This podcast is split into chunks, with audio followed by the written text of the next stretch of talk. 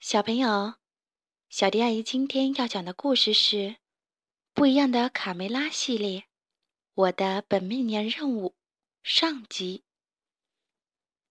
年终大扫除开始啦！一大早，迪克就带领大家忙碌了起来。小胖墩，你把鸡舍墙壁补上泥；卡门，打扫门前的尘土；卡梅利多。去把水槽清洗干净。在迪克的指挥下，大家井然有序地干起活来。迪克站在草垛上，威风凛凛地检查工作。割草了吗？干草垛码放整齐了吗？鸡蛋有没有分类计数？是，长官，我们的本命年一定会红红火火的。卡门举起扫帚回答道。这是非常特殊的一年，在鼠年、牛年、猴年之后，属于我们的鸡年来到了。这是我们的本命年，十二年才会有一次。忽然，迪克发现公鸡爷爷独自爬上了屋顶。天哪，太危险了！你不要命了吗？迪克紧张地对公鸡爷爷说：“别紧张。”我检查一下屋顶，在鸡年绝不能漏雨。恰在此时，一阵风吹来，公鸡爷爷原本就不是很健壮的大腿越发显得摇摇晃晃。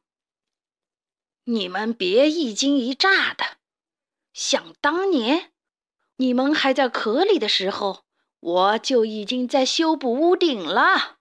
公鸡爷爷雄赳赳地站在屋顶上。我再换一片瓦就好了。可是爷爷太危险了，别在上面玩杂技了，快下来！卡梅利多担心地说。就在爷爷弯腰铺瓦的时候，他脚一滑，哎呀！啊，不好！公鸡爷爷从屋顶上摔了下来。救命啊！公鸡爷爷大喊。眼看着公鸡爷爷就要摔得粉身碎骨。忽然，飞速的闪过了一个人影，接住了爷爷，把他轻轻的放到了地上。公鸡爷爷安然无恙，大家感激的看着眼前这一位高大的英雄。嗨，大家好，大力士海格力斯为你们效劳。哦，真不敢相信，我被大力士救了。爷爷笑着说：“我是众神之王。”宙斯的儿子，大力士说道：“哇，好棒哦！”卡门惊叹道。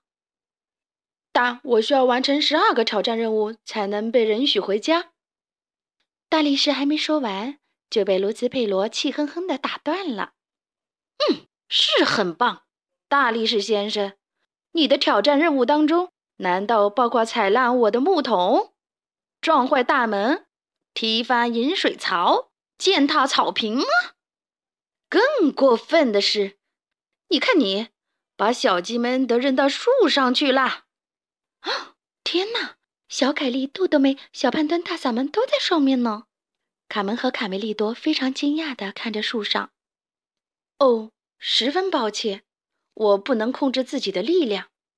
为了完成一项任务，往往会制造十个灾难，所以。一直到现在，我都回不了家。大力士痛苦地仰望着天空。会好起来的，如果你愿意，没准儿能帮上我们。卡门安慰大力士。可是，我做过很多类似刚才那样的破坏性的事。大力士背着手，生怕再闯出祸来。迪克为了报答大力士的救命之恩，挽留说。但你也救了爷爷，今晚在我们鸡舍里过夜吧，干净又舒适。谢谢，我睡草垛上就行了，这样安全些。罗斯佩罗一个劲摇头。哦，不行不行，你们没看见我的木桶的惨状吗？我上哪睡觉去啊？夜晚忙碌了一天的大力士早早进入了梦乡。但他做梦的在想着如何完成十二个任务。大力士，海格力斯！一个声音从远方传来。大力士半梦半醒的问：“是谁？”“是宙斯在说话。”大力士，仔细听我说，你要照我说的去做，才能控制力量。然后，宙斯和大力士交谈了很久。第二天，大嗓门豆豆妹和小凯丽坐在了草垫上。你能轻轻的吗？大力士先生，小凯莉眨着大眼睛，可怜巴巴的看着大力士。放心吧，我刚学会了控制力量。大力士信心满满的举起了草垫。只见大力士举起双手，口中念道：“起！”